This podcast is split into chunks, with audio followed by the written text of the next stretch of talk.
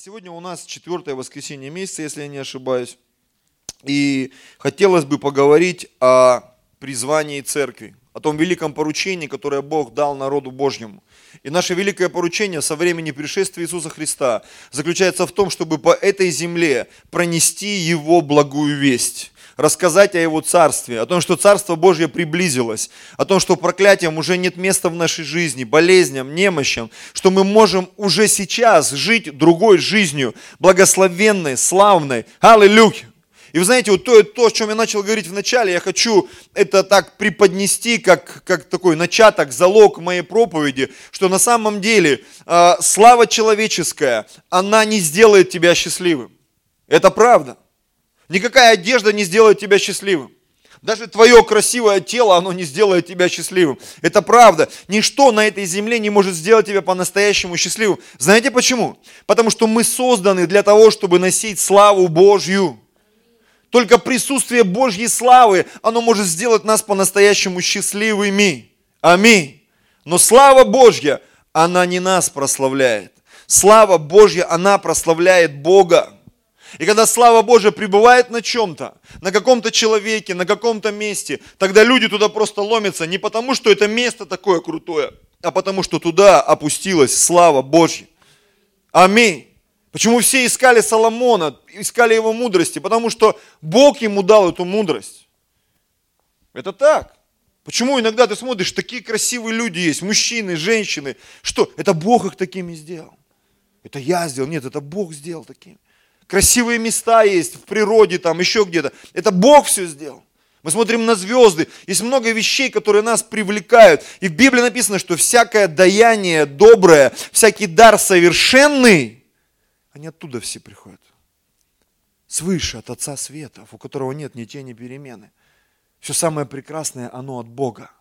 Богу вся слава, Богу вся хвала. Поэтому вот это великое поручение, оно как раз с этим и связано – принести Божью славу в жизнь и в сердце каждого человека. И Бог нас покрывает своей славой. Зачем? Чтобы мы шли и о Его славе рассказывали другим. Чтобы мы показывали. Чтобы мы изгоняли бесов, возлагали руки на больных, благословляли, молились, являли Божью славу, праведность, мир и радость в Духе Святом приносили в жизнь людей. Это то, что Бог сказал нам делать. Шли и проповедовали благую весть.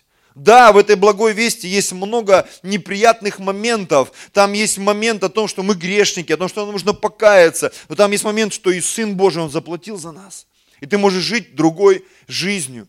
И вы знаете, очень часто э, с христианами, не со всеми, но с некоторыми происходит катастрофа. Потому что приходя в церковь, мы ищем восполнение своих нужд. И понятно, что мы прославляем Бога из-за того, что у нас есть нужда определенная. И нам сказали, будешь Бога славить, все получишь. Но так происходит порой, что когда мы получаем что-то, мы перестаем Бога прославлять. А это неправильно. И тогда слава Божья уходит, и остается слава человеческая. А когда слава человеческая остается, ну поверьте, это, это не то. Одно из первых откровений, которое я получил почти 20 лет назад, это слава солнца и слава луны. Возможно смотреть на солнце?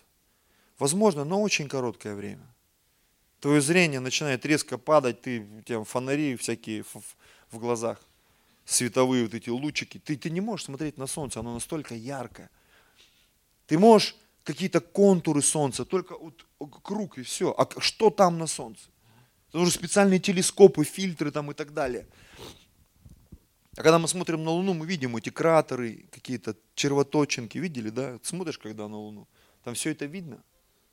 И вот однажды у меня такая аналогия, что когда люди ходили в славе Божией, они выглядели как солнце. А когда слава Божья ушла, все, вот эти вот волосы из носа, прыщики – седые волосы, там что-то еще, изъяны, морщинистая кожа и так далее. Это, это слава человеческая. И она очень быстро, как написано, как цвет на траве приходит. Вроде бы тебе 18, и у тебя все впереди, потом раз уже 36.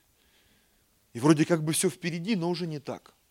А когда 40, как-то все тяжело. Вот мы вчера бегали, бегали, и мой сын э, Максим средний говорит, а что, у меня нормально, только так немножко от пуль мы там стреляли друг друга.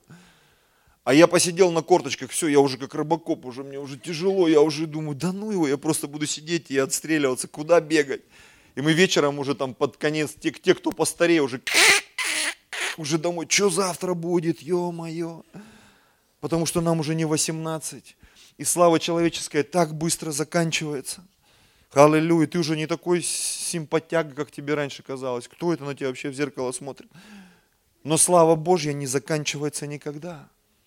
И когда слава Божья пребывает на жизни человека, она обновляет его. Обновляет его. Потому нам нужно стремиться научиться нести славу Божью. Я хочу прочитать несколько мест. Это э, для того, чтобы ну, войти. Тема проповеди моей сегодня называется «Прославляющие меня». Для того, чтобы войти нам э, в нашу проповедь, давайте несколько местописаний. Первое место – это 1 Петра, 2 глава, 9 стих.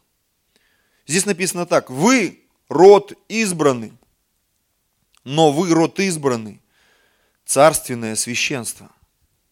Мне так нравится это место. Мы избранные, нас избрал Бог.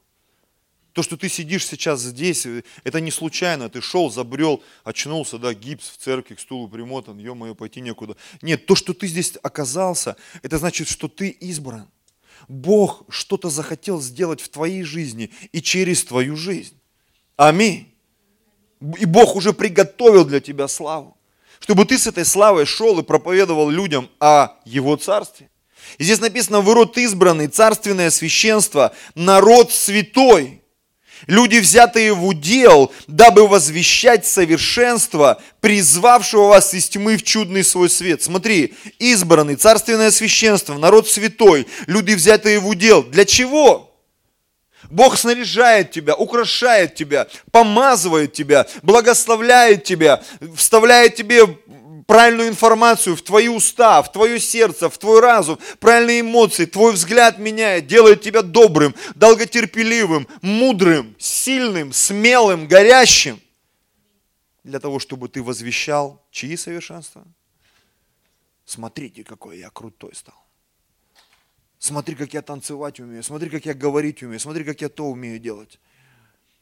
Там в другом месте про бизнесменов написано, мы поедем, начнем бизнес, начнем то-то-то. Написано, не нужно ли говорить, если Господь будет нам благопоспешествовать? Очень часто мы заговариваемся и забываем всю славу воздать Господу, братья и сестры. Но Бог снаряжает нас, дает нам деньги, одежду, для того, чтобы ты Его прославлял. Его, Его, Его а я себя хочу. Но поверь мне, если все Божье убрать из нашей жизни, нам даже прославлять нечего.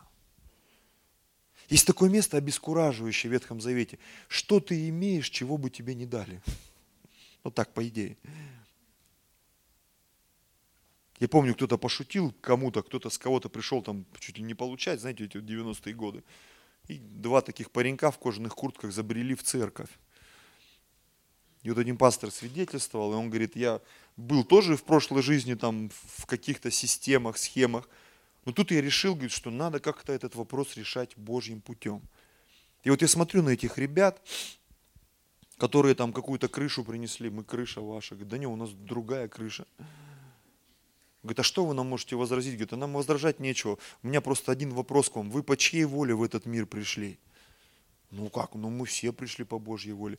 А по чьей уйти хотите? И ребята сказали, все, вопрос решен, они ушли. Может быть, сейчас это звучит как-то просто, но тогда именно в тот момент это прозвучало, знаешь, как такой холодный душ. И люди реально задумались, потому что слова, сказанные с властью, причем еще помазанные Богом, одни и те же слова, они могут быть разными. Когда ты говоришь без помазания, ничего не происходит. А когда ты говоришь с помазанием, вдруг что-то начинает происходить. Вдруг бесы начинают исцелять, изгоняться, люди начинают исцеляться, руки начинают вырастать, я не знаю, там э, рыбки начинают умножаться, хлеб ломаешь, ломаешь, а он э, все больше и больше его становится. Когда помазываешь. Помните, как ученики, да, когда Иисус помолился и говорит, идите ломайте хлеб как пастор один э, пошутил, он говорит, вы думаете, я буду батоны крошить, вы будете батоны крошить. И вот они пошли крошить эти батоны, и потом насобирали каждый по коробке телевизора себе, из-под телевизора. 12 коробок. Они были такие голодные, но когда каждому по коробке хлеба досталось, ну просто представь себе. Вот я хочу машину, а представьте, ты завтра ходишь, а у тебя 20 машин. И все, твоя похоть, она умрет, не начавшись. Я бы хотел там квартиру, ты представляешь, тебе говорят, а мы тебе подъезд благословляем. Ты заходишь в подъезде 36 квартир, там 9 этажей, там. Что делать с этим подъездом? Я думаю, многие бы из нас растерялись. Представьте, тебе прямо сейчас после служения бы дали чемодан денег. Ну, не знаю, там 2 миллиона евро, 3 миллиона евро. Я думаю, многие из нас, не все, но многие, ты бы просто растерялся. Реально, ты бы ходил бы с этим чемоданом бы. Тихо, а вдруг я выйду, меня убьют. Измена бы началась, страх, сомнения. Ну согласись, паника, суета, кипиш, в обморок бы ты упал, я не знаю. Но однозначно вел бы себя неадекватно. Поэтому Бог порой дозирует славу Божию в нашей жизни. Чтобы от счастья ничего не лопнуло, не порвалось, там, знаешь, счастье полные штаны. Чтобы вот этого не произошло в твоей жизни. Но мы должны нести славу Божью. Бог избрал нас, Бог поставил нас. Для чего? Для того, чтобы возвещать совершенство, призвавшего нас из тьмы в чудный свой свет. Мы имеем это предназначение в нашей жизни, братья и сестры. Аллилуйя. Предназначение. Подумай над этим. Подумай. Как ты прославляешь Бога? Как ты прославляешь Бога? Прославлять Бога – это не всегда говорить о Нем. Прославлять Бога это, – это в большинстве случаев, как кто-то сказал, иногда наши дела проповедуют больше, чем наши слова. Это достойно себя вести. Чтобы от тебя вкусно пахло, чтобы ты был опрятно одет, чтобы ты хорошо говорил, был добрым, покладистым, не знаю, отзывчивым. Просто какие-то жизненные потребности восполнял э, людям, которые живут вокруг тебя. И, возможно, через это они увидят Божью любовь, Божью заботу и прославят Господа. Аминь. Через просто твое старание, через твое желание, через то, что внутри тебя есть что-то, чего нет в жизни этих людей. Однажды Бог пришел к одному священнику. Его звали Илий. Не Илия, которого мы знаем, который там благословил Елисея, а Илий, другой священник. Другой священник, который был перед пророком Самуилом. И вот этот священник Или, написано, в его бытность видения были нечастые, Слово Божье было редким. Почему? Потому что он как священник свой долг не выполнял. И вот Бог однажды пришел к нему через пророка и начал его обличать. У него были э, нечестивые сыновья, которые спали с женщинами, которые там вокруг храма тусовались. Представляешь, там прямо вокруг храма происходили непонятные вещи – Люди приносили жертвы, они эти жертвы отбирали у них. Ну там есть закон кошерной пищи у, у евреев, у народа Божьего. И вот они приходили и не отделяли тук, забирали жиром, забирали сырое, несваренное мясо, силой отбирали, спали с женщинами. И написано, они своим поведением отвращали народ Божий от жертвоприношений. Отвращали. Знаете, когда церковь, когда священники отвращают народ от жертвоприношения, от поклонения Богу, это плохая реклама. Это плохая реклама. И Бог не хочет, чтобы церковь была вот такой. Чтобы ты шел и распугивал народ. Вы знаете, да, что вот на прошлой неделе закрыли свидетелей Иеговы в России. Еще одна страна для них закрылась. Суд состоялся, и такой серьезный уже, и это понятно – и вроде бы как бы, ну, вроде там братья, не братья, сестры, не сестры, но заглядывая в учение, ты понимаешь, что там очень много подводных камней в этой организации. И, видимо, Бога такая реклама не устраивает. Хотя где-то мы там переписывались, э, и кто-то написал в чате, говорит, что они говорят, мы крутые, поэтому мы единственные, кто от Бога, поэтому нас и закрыли. Ну, может быть, а может быть и нет. Знаешь, как люди иногда, я ушел из церкви, потому что я в церкви все грешники, я один святой такой. А может быть наоборот. Может быть что-то не так. Может быть та слава, которую ты несешь, это не Божья слава. И она не прославляет Бога, а уничижает Его имя. И вот Бог, обращаясь к этому священнику, это 1 царь, 2 глава, 30 стих, я не буду все читать, там очень много жестких фраз, обличений, пророчеств. Я просто зачитаю суть, суть этого разговора. Посему так говорит Господь. 1 Царств 2.30. Господь Бог Израилев. Я сказал тогда, дом твой и дом отца твоего будут ходить пред лицом моим вовек. Но теперь, говорит Господь, да не будет так. Или был потомок, э, как его, кто там у них священниками были? Левит, потомок Левия. И Бог избрал левитов. Но этот левит, он не прославлял Бога. И Бог сказал, говорит, теперь не будет так. Ибо я, смотрите, прославлю прославляющих меня. А меня будут посрамлены. Я как-то услышал такую потрясающую фразу, Бог кому-то сказал. Он говорит, все, что от меня, я буду благословлять и защищать. Все, что твое, ты сам будешь за это отвечать. Все мое я благословлю, за все свое ты будешь платить сам. И очень часто проблемы в нашей жизни происходят не из-за того, что там какие-то гонения на церковь, на христиан, а просто по каким-то нашим странным поступкам. Как мы себя ведем иногда. Как мы там что-то делаем, выдвигаем. Мне вот женщина меня атакует уже вторую неделю на по телефону. А вот вы скажите, а у вас там крещение какое? На коленях там по-пластунски или что-то еще там? И какие-то у нее такие глубоко теологические вопросы. Я говорю, знаете, вот мне задали три вопроса, и я не считал никогда себя глупым человеком, у меня образование светское и духовное, в принципе, и я слово с делом могу привязать и логически мыслить, и понимаю других людей. Но говорю, мне вам нечего ответить. Потому что вот это вот зеленка тут мазать, тут или тут, как бы это не имеет значения. Первое, что всплыло, я говорю, в моей, а, в моей, для вас как ответ, не уклоняйтесь от простоты во Христе Иисусе. Аллилуйя. Самые простые элементарные вещи. Простота во Христе Иисусе. Читай Библию, молись, будь в Божьем присутствии, наполняйся его атмосферой, праведностью, миром, радостью. это станет для тебя таким неким катализатором, ну, на, на чем ты можешь основывать свою веру. А когда мы в эти дебри лезем, а как, а где, а что, такие выпученные глаза, бешеный взгляд, там, 58 там талмудов прочитал, 28 истолкований, и такое вот шизоидное выражение лица, и люди, нет, точно в эту церковь не пойдем. Не хочу я вот таким быть. И я не хочу таким быть. Я верю, что все, что приходит от Бога, это прекрасно. Это чисто, это свято. Там, где есть слава Божья, это, это благоухает всегда. Причем благоухает не только физически, духовно, душевно. Вы попадали когда-нибудь в атмосферу, когда ты приходишь в какую-то семью, и ты просто тебе уходить оттуда не хочется. Там классно, там уют. Там счастливые дети, счастливая жена, счастливый муж. И церкви такие есть. И места такие есть. А есть места, из которых бежать хочется. И ты пришел, думаешь, зачем я сюда пришел вообще? Побегу-ка я отсюда.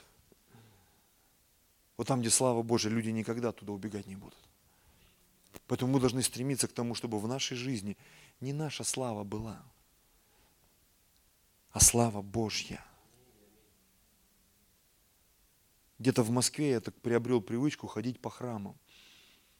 Не знаю, кто там, может, грехом сочтет, не грехом там – но я вот люблю ходить по храмам. Вообще, гуляя по Москве, я фактически ни одного храма не пропускаю. Меня даже жена говорит, да ладно, хватит, пошли дальше. Я говорю, давай зайдем, давай постоим. Мне нравится. Нравится здание, нравятся картины, как-то полюбил я эти картины в этих зданиях. Нравится. Но меня не оставляет одна мысль. А здесь есть Божье присутствие? Если нету, здесь делать нечего. А если есть, круто. Я сегодня понимаю, что от зданий мало что зависит, от одежды мало что зависит, но зависит от атмосферы, которая внутри. А атмосфера, если там есть атмосфера, люди будут туда идти. Если там нет атмосферы, ничего происходить не будет. Поэтому, когда мы проповедуем Евангелие, если мы несем какую-то атмосферу, люди будут спасаться. Если мы не несем атмосферу, люди не будут спасаться. Скажешь, а как принести атмосферу? Мы должны говорить о нем, мы должны прославлять его. Аллилуйя. И даже когда мы свидетельствуем о том, что произошло в нашей жизни, не забудь сказать о нем, что это Он сделал, Он сделал. Это Он сделал. Я недавно прочитал одну книгу, сегодня хочу просто воспользоваться этим таким пасом. Знаете, в футболе есть такой термин «пас». И вот я прочитал книгу одного пастора, и там такое откровение вычитал, что сегодня у меня целая проповедь родилась на эту тему. Я хотел посмотреть жизнь одного царя. Это царь Езекия. Давайте откроем четвертую царств, 18 главу. Четвертое царство, четвертая книга царств, 18 глава. В третий год Осии, сына Илы, царя Израильского, воцарился Езекия, сына Хаза, царя Иудейского. Это речь о царе. Скажешь, почему про царя? Потому что мы царственное священство. И Писание говорит, что истории Ветхого Завета – это прообразы для нас, для нашей жизни, для нашей судьбы, для нашего пути. Глядя на историю этих людей, царей, мы можем увидеть свою жизнь. И вот жизнь этого царя. 25 лет был он, когда воцарился, и 29 лет царствовал в Иерусалиме, имя матери его Ави, дочь Захарии. И смотрите, Делал он угодное в очах Господних, во всем так, как делал Давид, отец его. Он отменил высоты, разбил статуи, срубил дубраву, истребил медного змея, которого сделал Моисей, потому что до самых тех дней сыны Израилевы кадили ему и называли его Нехуштан. То есть он провел такие сильные реформы в своем царстве. Это знаешь, как вот можно сказать, пришел, э, Евгений там или Александр в церковь, бросил пить, бросил колоться, бросил курить, свел все наколки, там, не буди, там, наступи менту на горло, задави э, козла ногой. Все это он свел, все убрал, э, преобразился там, был там с этой стороны лысый, с этой длинный такой, там, какие-то кресты, свасть, все это убрал, сделал нормальную прическу, оделся в нормальную одежду. Ну, это я просто вот эту историю, которую там, я перефразирую на свой лад. Он отменил высоты, разбил статую, срубил дубраву, э, истребил медного змея. На Господа Бога Израилева уповал он. И такого, как он, не бывало между всеми царями иудейскими и после него, и прежде него. И прилепился он к Господу, и не отступал от Него, и соблюдал заповеди Его, какие заповедал Господь Моисею. И был Господь с ним везде, куда он не ходил, и поступал он благоразумно, и отложился он от царя Сирийского, и не стал ему служить. Когда мы приходим в церковь, мы ведь служим, согласитесь. Остаются старые привычки. Нет-нет, матюгнемся где-то нет-нет, чертыхнемся. Ну, согласитесь. И вдруг в какой-то момент ты говоришь, все, я больше не буду это делать. И как здесь этот царь, да, он написано, он отложился от царя. Он перестал ему дань платить, жертвенники, да, взял и, и просто удалил все игрушки там, не знаю, с компьютера. Выкинул все видеокассеты с легкой эротикой, да, и серьезные там, не знаю, и боевики, и ужасы и космическую фантастику, да, все удалил. И поставил проповеди. Аллилуйя. И музыку христианскую, и перестал слушать Шафутинского лесоповал. И этот, как его, сектор газа. Ну, были такие, кто, может, не знает, такие группы были серьезные в свое время. И стал слушать там, не знаю, Рона Кеноли, и прославление, и поклонение и халилуя, и аминь у него в каждом слове. И поститься. Аминь. И правильный такой. И тут уже не за вас, а переколото Иисус Господь. Ну, ну просто красавчик просто, молодец. Аллилуйя. Вот этот царь, он был вот такой. Бог его призвал, благословил. И там в другом месте, давайте мы сейчас плавненько перейдем. А, это у нас э, второе паралипоменон. Давайте во второй паралипоменон. Второе паралипоменон. Сейчас туда нырнем. Вторая паралипоменон.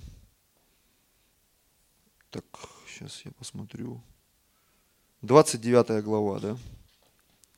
29 глава. 32 глава. Ну, 29, 32 перейдем. Просто там пролистаем все, там все повторяется. И вот он такой хороший, классный. Э, здесь, э, если мы читаем, мы этот час бы просто потратили, чтобы все прочитать. Он восстановил Пасху. Там описывается, как он ее восстановил, то, что весь народ радовался, что он там все разрубил, там пыль куда-то пустил по водам э, этих идолов всех, все там очистил, зачистил, перечистил, вычистил, построил всех священников, научил там их песни петь, танцевать, веселиться. Бог призвал в присутствие Божье. В общем, навел порядок невероятный в своем царстве. 32 глава. После таких дел и верности – После таких дел и верности пришел Синахирим, царь сирийский, и вступил в Иудею и осадил укрепленные города и думал отторгнуть их себе. Когда Изекия увидел, что пришел Синахирим с намерением воевать против Иерусалима, то решил с князьями своими, с военными своими людьми засыпать источники воды, которые вне города, и те помогли ему. Знаешь, когда ты какие-то вещи убиваешь, они в твоей жизни не способны действовать. Я помню, пастор Алексей проповедовал, разрушенные жертвенники. Выкинь все видеокассеты с, с ерундой. Хочешь смотреть, а нечего. Но сейчас у нас интернет. Отключи интернет. Да, три дня ломок. Еще чего-то там. Но ты получишь свободу в какой-то определенный момент. Перестань ходить куда-то, перестань смотреть что-то.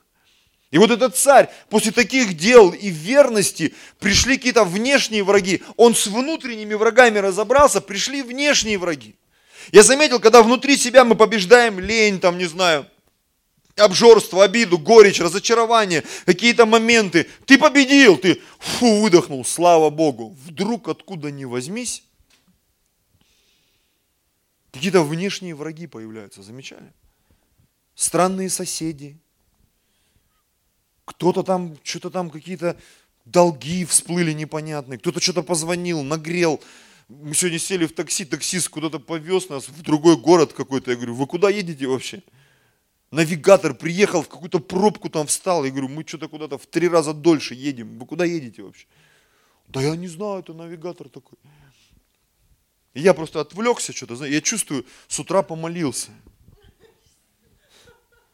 Обычно в воскресенье так, Господь благослови этот день, потому что с утра дети, суета, там как-то нет вот этой возможности с утра, чтобы так хорошо помолиться. Сегодня встал, думаю, буду молиться.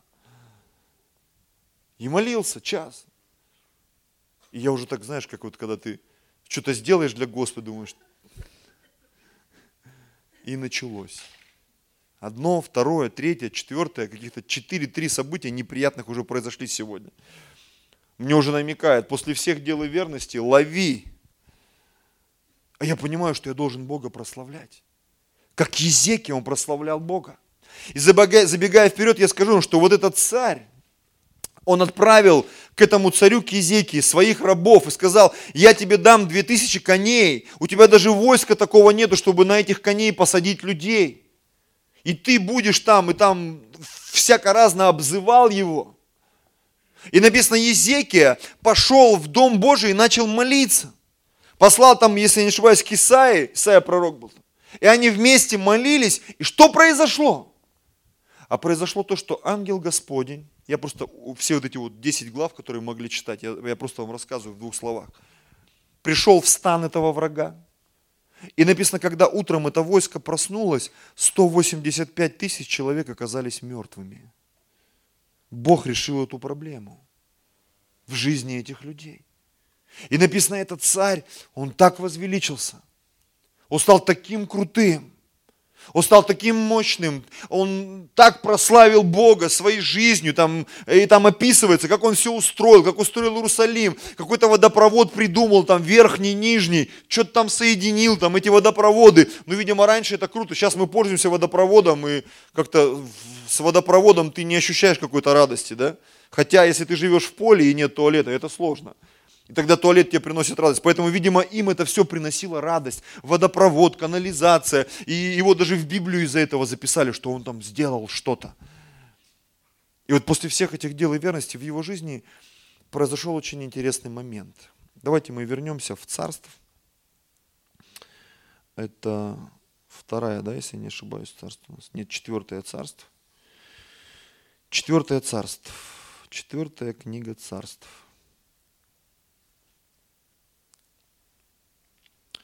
Я думаю, что это 20 глава. Да, 20 глава. В те дни заболел Езекия смертельно. Ты разобрался с внутренними проблемами, с внешними проблемами. Ты прославляешь Бога, но атаки, они будут происходить всегда. Ты проповедуешь Евангелие, молишься за людей. И вот смотри, в те дни заболел Езекия смертельно, и пришел к нему Исаия, сын Амосов, пророк, и сказал ему, так говорит Господь, сделай завещание для дома твоего, ибо ты умрешь, не выздоровеешь. И отвратился Езекия лицом своим к стене и молился Господу, говоря, «О Господи, вспомни, что я ходил пред лицом Твоим и верный, с преданным Тебе сердцем, и делал угодное в очах Твоих». И заплакал Езекия сильно. Ну, я думаю, любой бы заплакал, сказали, все, давай, готовься, умрешь. Исаия еще не вышел из города, было к нему слово Господне. Возвратись и скажи Езекии, владыке народа моего, так говорит Господь Бог Давида, отца твоего. Я услышал молитву твою, увидел слезы твои. Вот я исцеляю тебя, в третий день пойдешь в дом Господень. И прибавлю ко дням твоим 15 лет, и от руки царя сирийского спасу тебя, и город сей, и защищу город сей ради себя, и ради Давида, раба моего.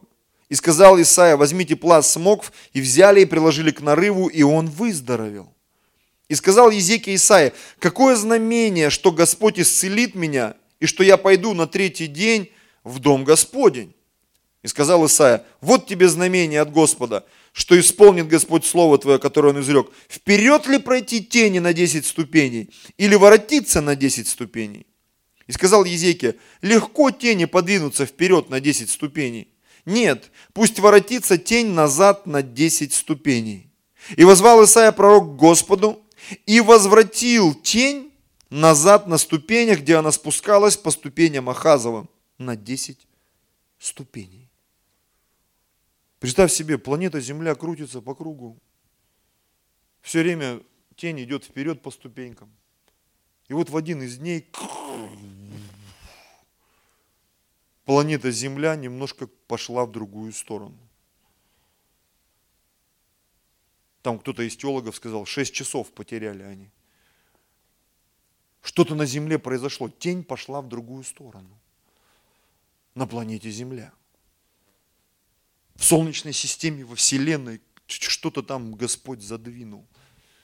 Я вам скажу, это, это мощнейшее знамение, которое могло произойти на планете Земля. Для чего? Чтобы просто царю показать, что Бог его любит. Представь себе. Скажешь, бред какой-то, но наш Бог, Он великий. Потому что царь потом, что он мог сделать? Он мог засвидетельствовать об этом. Зачем Бог дает чудеса в нашей жизни? Исцеляет нас там от ВИЧа, от СПИДа, там, дает невероятное количество нам денег, здоровья, производит какие-то чудеса. Зачем, братья и сестры? Чтобы Его прославить. Поэтому всякая проблема, всякая беда, возникающая в твоей жизни, когда ты проповедуешь Евангелие, живешь для Него, это для того, чтобы Его прославить. Поэтому не забывай про это. И знаете, я много читал это место и никогда не обращал на это внимания. Но потом произошла очень интересная история. Смотрите, в то время послал Беродах Баладан, сын Баладана, царь Вавилонский. Ужас какой-то. Письма и подарок Езекии. Ибо он слышал, что Езекия был болен. То есть, вот эти послы, которые пришли, они пришли по причине, которая была связана с болезнью Езекии. С болезнью. А что было у нас связано с болезнью Езекии? Планета Земля начала крутиться в другую сторону. Немножко покрутилась, и потом опять начала крутиться в правильную. Тряхануло народ на планете Земля. Все это видели, понимали, что это такое вообще. Что это было? И вот они пришли поинтересоваться. Изекия, выслушав посланных, показал им кладовые свои, серебро, золото, ароматы, масти дорогие, и весь оружейный дом свой, и все, что находилось в сокровищницах его. Не оставалось ни одной вещи, которой не показал бы им Езекия в доме своем во всех владении своем, во всем владении своем. Скажешь, а в чем суть-то? Сейчас я вам прочитаю одно место, забегая вперед. Это, я просто вырву из контекста, 2 Паралипоменон 32-31. Смотрите, здесь написано так. Только при послах царей Вавилонских, которые присылали к нему спросить о знамении, бывшем на земле, оставил его Бог, чтобы испытать и открыть все, что у него на сердце. Представь себе. Зачем приходили послы? Здесь написано, они пришли узнать о знамении. Что за знамение? Они пришли, чтобы от этого царя услышать о знамении. Знаете, что должен был сделать царь? Рассказать им о Боге. Но когда мы читаем, они пришли, говорят, царь, живой, выздоровел, да. Слушай, а вот знамение было. Посмотрите, какая у меня кровать. Крутая кровать. Ну а как знамение? Смотрите, какой у меня холодильник. Какие у меня штаны, я не знаю, там, шкафы, кладовые, какой у меня цепь какая у меня, корона какая у меня. Но со знамением-то что? И Бог, который смотрел на все это, он ждал, ну, ну, давай, давай, Езекия, напряги мозги. Прославь меня, Езекия. Не надо штанами хвалиться. Не знаю, там, новыми штанами, ботинками. Или что там у тебя новое появилось. Прославь Господа. Прославь Господа, прославь Господа. Вы знаете, церковь, она призвана прославлять Господа. Ни штаны, ни носки, ни крутое здание. Посмотри, какой у меня бизнес, крутая машина. Это вот я такой. Да это нет, это Бог тебе дал. Мы иногда заигрываемся в этом заигрываемся, заигрываемся. Я слышал много всяких свидетельств, я знаю людей и в других церквях. Он когда-то был там, не знаю, чуть ли не просто лидер реп-центра, там, лидер домашней группы, и потом стрельнуло у него или у нее. И все поперло, пошло, и потом человека нет на служении. Он уже в деньгах, в заботах, где-то там по курортам. А почему ты не в служении? А почему ты не прославляешь Бога? А у меня все хорошо. У Езекии все стало хорошо. Золотые унитазы, ванны, кладовые. Написано, он все показал. Представляешь, ладно бы частично, но он все. Посмотри, ты видел? Смотри, какая вот тут вот золотая грань. Смотри, какие торцы. Колонки. Вау, паркет. Смотри, как хрустит. Смотри, как туфли тот сокают. Это у меня не просто резина какая-то китайская. Это у меня там дерево сетим в каблук вставлено. И, и знаешь, человека понесло. И он все, смотри, какие шторы. Вот, новая наколка, новый там, не знаю, новые сережки. Все, новая помада помада. И он все показал. Чай, давай вот этот чай, давай вот пуэр, супер пуэр, old inclusive пуэр, middle пуэр, там еще что-то, давай вот, давай помажь, можно втирать, можно тут, э, и уже эти послы, ну ты про знамения расскажи. А где Бог во всем этом? Где Бог во всем этом? Мы когда вчера пришли после пейнтбола, сидели, кушали. Я так немножко абстрагировался на несколько секунд просто. И все, кто сидел за столом, все говорили, а я его подстрелил, а он меня, а я, а ты помнишь, я из-за угла там. Я так оглядываюсь на свою жену, она тоже так смотрит на все это. Я понимаю, так далека от этого всего. А помнишь, а вот а у меня синяк, там, знаешь, мы там все, видел дырка, вот это вот у меня там. Я говорю, ну у меня тоже синяки, раны там и все такое. Не, ну классно мы их там мочь. И я понимаю, что, ну, это нормально то, что было, в этом не было греха. Но, но, но знаете, если перенести вот эту концепцию, мы иногда христиане, мы заигрываемся на том, что происходит в нашей жизни, забывая про того, кто это сделал в нашей жизни. Кто это сделал? Когда мы проповедуем людям, а кто? Это Бог сделал. Бог, Бог, Бог. Мы Его должны прославлять. Аллилуйя. Он великий Господь. Он дает нам дни наслаждаться жизнью, какими, не знаю, ездить на курорты, на классных машинах, жить в хороших квартирах. Он, ему вся слава, ему вся хвала, ему вся честь. А Изекия, он заигрался. И написано, он ожесточился даже потом. Было время, он ожесточился. Но потом бесно смирился опять. Немножко погордился, потом перестал. И таких историй их много. Таких историй их много. Вы помните, как Моисей, который написано был кратчайший человек на планете Земля, кратчайший на тот момент. Смиреннее Моисея никого не было. И вот он ходил, написано, у него лицо сияло. Такой ночью прожектор ходит по, по стану, и все гасятся, Моисей идет. И он аж лицо покрывал свое. Потому что слава Божья такая сильная была.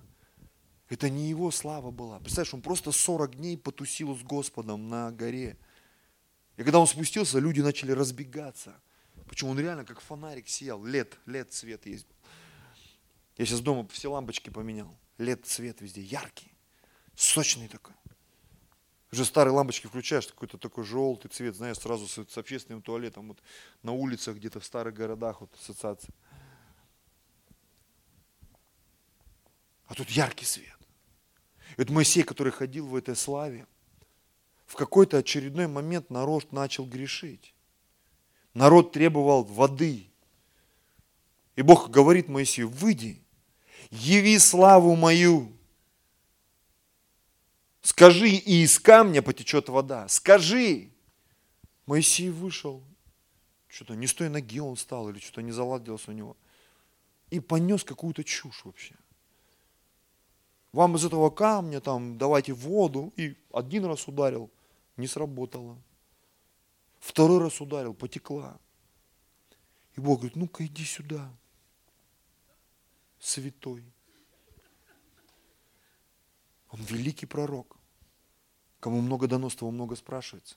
И Бог так разозлился.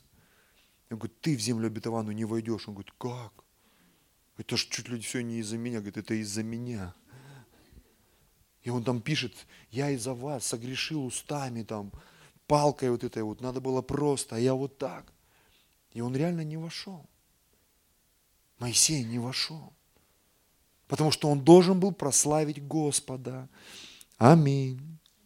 Сейчас прочитаем это место. Числа 27 глава, 14 стих. «И сказал Господь Моисею, взойди на сию гору Аварим, которая по эту сторону Иордана, на сию гору Нова, и посмотри на землю ханаанскую, которую я даю сынам Израилем во владение, и когда посмотришь на нее, приложись к народу своему. И ты, как приложился Аарон, брат твой, на горе Ор. Почему? Потому что вы не послушались повеления моего в пустыне Син во время распри общества, чтобы явить перед глазами их святость мою при водах. И не вошел Моисей. Почему? Потому что ну, что-то с ним произошло там. И он вместо того, чтобы прославить Господа, начал что-то, вот какие-то человеческие вещи делать. Мы должны прославлять Его своей жизнью, братья и сестры. Последнее место, пожалуйста, музыканты. Будем молиться. Четвертое царство, пятая глава.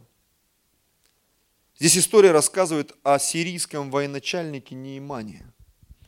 Написано, он был крутой воин, он был человек уважаемый, отличный воин, но прокаженный. Он был прокаженный, у него была проблема, болезнь.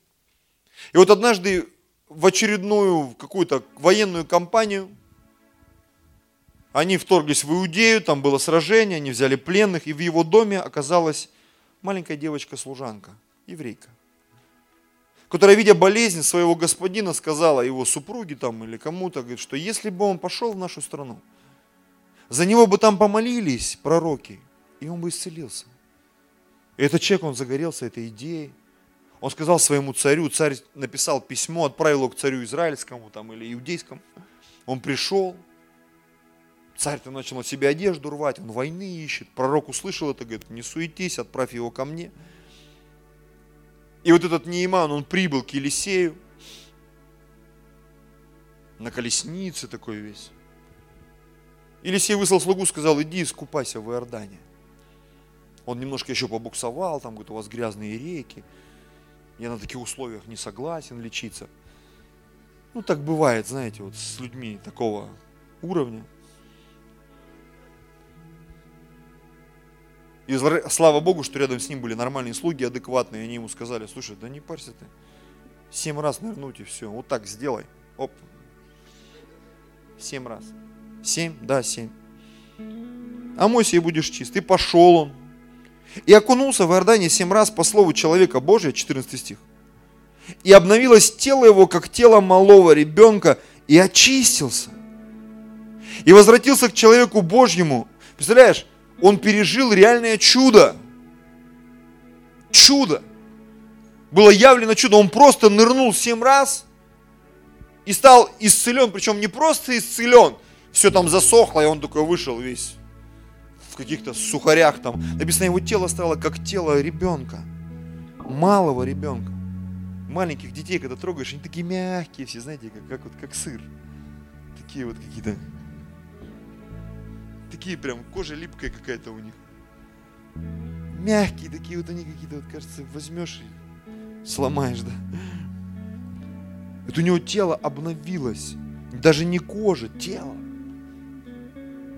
То есть такая бодрость пришла, свежесть. И летал просто мужик. А я думаю, что если он был воин, он сражался. У него были шрамы. У него были рубцы. Я знаю, шрамы начинают болеть потом какой-то момент. И, а вдруг, и тут он исцелился и обновился. Я думаю, что сказать, что он был в шоке, это ничего не сказать. Он был настолько этим потрясен, возвратился к человеку Божьему, и все сопровождавшие его, и пришел, стал перед ним и сказал, вот я узнал, что на всей земле нет Бога, как только у Израиля. Итак, прими дар от раба твоего. Прими дар. Он привык платить, он привык жертвовать, он был так научен. Мы, христиане, порой мы не готовы платить цену. А люди мира, они готовы платить цену. И когда все это произошло, он пришел, говорит, прими дар, я понял, твой Бог крутой, круто. Я готов отдать деньги, все, что хочешь. Смотри. И сказал Елисей, он сказал, жив Господь, пред лицом которого стою, не приму. Но он-то не просто упрашивал, смотрите, тот принуждал его взять но он не согласился. Он принуждал его взять. Скажешь, почему он это делал? Потому что Елисей был пророк Божий. И он знал, чем это все может кончиться. И вот смотрите, 17 стих. И сказал Нейман, если уже не так, то пусть рабу твоему дадут земли, сколько снесут два лошака – Потому что не будет впредь раб твой приносить всесожжение жертв другим богам, кроме Господа. Вот это да. Другим богам, кроме Господа. Елисей отказался принимать подарки. Но через его служение в жизнь этого человека, военачальника, пришло великое исцеление, которое не просто его спасло, но оно сделало его частью народа Божьего. Этот человек принял Господа – в свою жизнь. Аллилуйя. Но что произошло потом? 20 стих. 19 стих. «И сказал ему, иди с миром». И он отъехал от него на небольшое пространство земли. И сказал Гиези, слуга, слуга Елисея, человека Божьего, вот господин мой отказался взять из руки Неимана, этого сириянина, то, что он просил. Жив Господь, побегу я за ним, и возьму у него что-нибудь. И погнался Гези за Нейманом, и увидел Нейман бегущего за собою, и сошел с колесницы навстречу ему, и сказал, с миром ли? Он отвечал, с миром. И начал врать. Елисей отказался от подарков, тот принуждал его. Тот отказался. И представляешь, прибегает этот, начинает что-то просить. Он начал с миром господин мой послал меня сказать, господин мой, прикинь, он даже не от себя говорил, господин мой, Елисей, который полдня назад сказал, не возьму вообще, ничего не возьму. Он послал меня сказать, вот теперь пришли ко мне с горы Ефремовой два молодых человека из сынов пророческих. Дай им талант серебра и две перемены одежд. Я думаю, что Нейман все понял. Смотрите, я думаю, что это мое понимание, может я ошибаюсь. И сказал Нейман, возьми, пожалуй, два таланта. Да, два, давай два. Может три? Три. Не унесешь? Унесу. И упрашивал его, прикинь.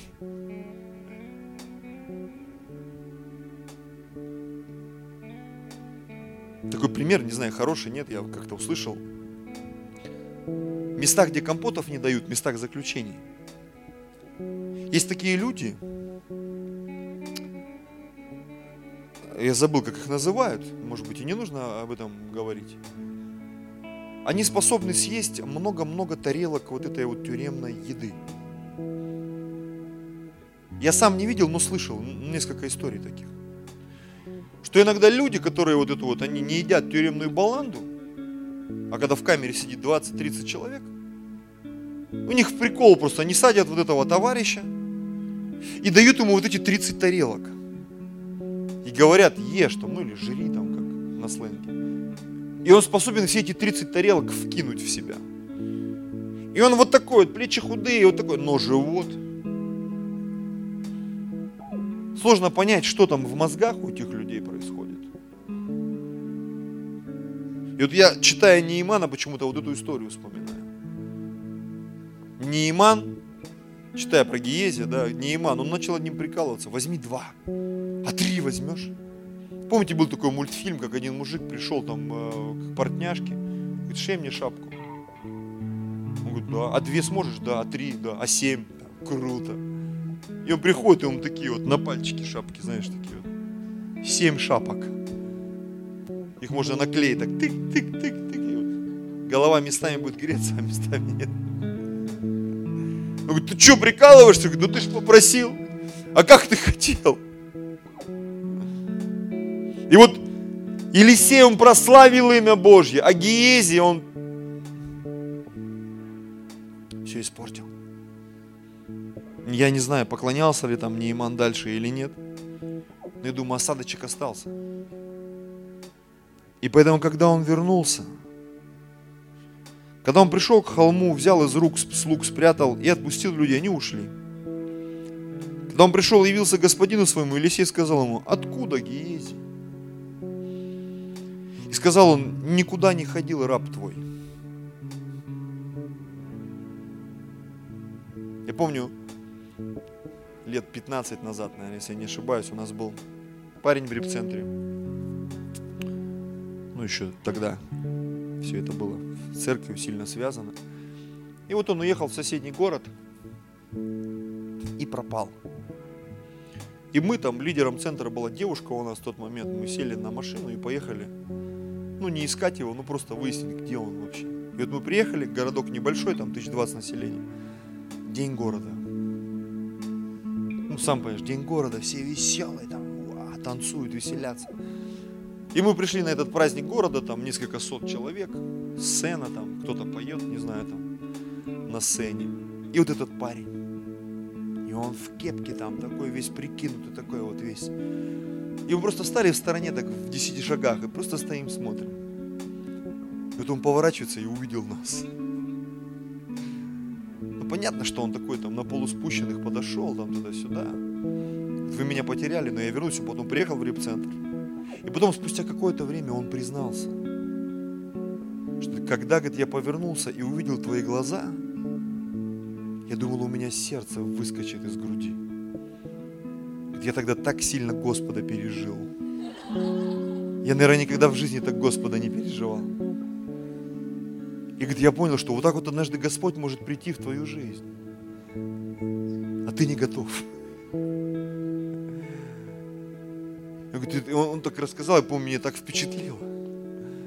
Реально, ты не готов, за тобой наблюдают, за тобой смотрят. И вот этот Гези, он пришел, никуда не ходил, все нормально. И сказал он ему, разве сердце мое не сопутствовало тебе, когда обратился навстречу тебе человек, тот с колесницы своей? Уже тогда можно было все понять. Неиман ведь все понял. Время ли брать серебро, или брать одежды, или масляничные деревья, виноградники, мелкий или крупный скот. рабов или рабынь. Пусть же проказа Неймана пристанет к тебе и потомству твоему навек, и вышел от него белый, как снег от проказа.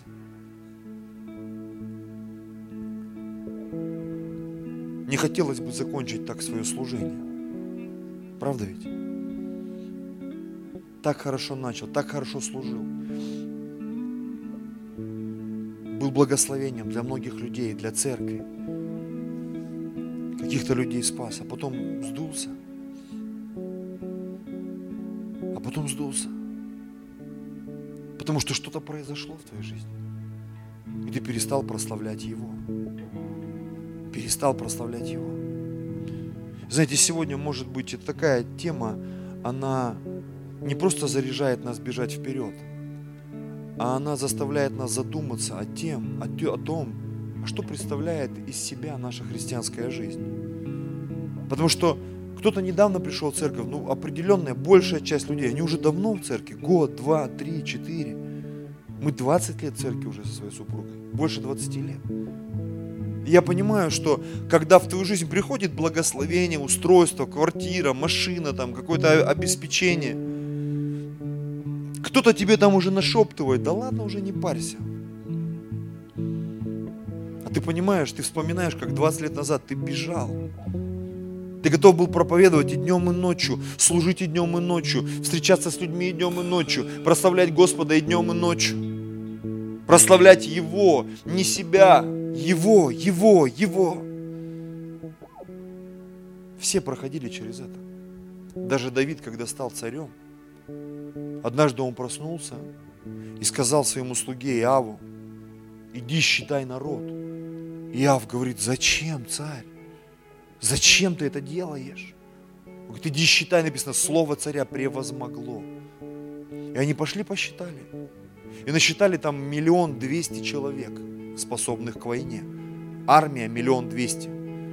Сейчас в Северной Корее, говорят, такая армия. А это у Давида тогда была такая армия, представляете? Как сейчас в Северной Корее. И написано, когда ему пришли, посчитали, там Иов даже считать каких-то людей не стал, ему было это омерзительно. Он понимал, что это неправильно. Иногда меня люди спрашивают, а что, в чем был грех? А грех был в том, что Давид уповал на Господа всегда. А тут он решил посчитать. А сколько у меня народу? О, так у меня миллион двести, так я крутой царь. Так ты на армию уповаешь или на Господа? Ты на свои деньги уповаешь или на Господа? Ты на зарплату уповаешь или на Господа? Потому что если ты начинаешь уповать на зарплату и на какие-то мирские вещи, то ты уже опираешься не на славу Божью, а на славу человеческую. Ты опираешься на мудрость человеческую. Один пастор однажды такой вывод сделал, что когда мы уходим от мудрости небесной, и в нашу жизнь приходит мудрость земная, рано или поздно эта земная человеческая мудрость, она превращается в мудрость бесовскую. И в нашу жизнь приходят большие проблемы. Поэтому пусть наша жизнь прославляет Его. Прославляет Его. Помните, я как-то приводил пример – я как-то общался с одним другом, пастором, когда айфоны только начались. И у него чуть ли не у одного из самых первых появился айфон. И потом спустя какое-то время я смотрю, айфона нет. Я говорю, бось, а куда айфон делся? Говорит, а я чувствую, меня начал айфон поддавливать. Я играю, втыкаю, чуть ли его, знаешь, как в том фильме «Моя прелесть». Чувствую, что моя прелесть начинает меня доставать. Говорит, я благословил другого человека. Аллилуйя. Я прославил Господа. Принес радость в жизнь другого человека. И так часто бывает, мы что-то теряем, прославляя Его. Из-за Него мы это делаем. Мы что-то отдаем из-за Него. Аллилуйя. Жертвуем чем-то из-за Него. И тогда в нашу жизнь Его слава приходит. Мы скидываем свою славу. Я иногда смотрю фотографии свои. И мне порой кажется, я раньше одевался намного лучше, чем сейчас. Я Людмиле говорю, «А, помнишь, у меня вот эта кофта была? Какая крутая кофта была, я бы сейчас ее поносил. Смотри, а у меня какой был, какой, как у меня правильный наряд был, там зеленые штаны, рубашка, туфли, все в цвет, галстук. Слушай, я даже сейчас так не одеваюсь. А я помню, я это благословил одного брата, сейчас он пастором стал. Таким неплохим пастором, большая церковь у него, по сравнению с нашей даже. Когда-то я в него благословил вот это все, и мне казалось, для меня, я реально от сердца это все отрывал. Это были одни из лучших вещей в моем гардеробе. Сегодня, возможно, у меня таких вещей нет. Но я понимаю, что это был такой момент, когда ты отпускал что-то по водам. А это значит, что однажды придет что-то лучше. Бог прославит тебя. Бог прославит себя через твою жизнь. Через твои уста, через твое сердце. И поэтому, когда я смотрю, у кого-то что-то есть, а у меня нет, я говорю, Господь, вся слава Тебе. Однажды Ты через мою жизнь прославишься. Нужно просто дождаться и продолжать делать то, к чему Ты нас призвал. Давайте склоним голову. Драгоценный Господь.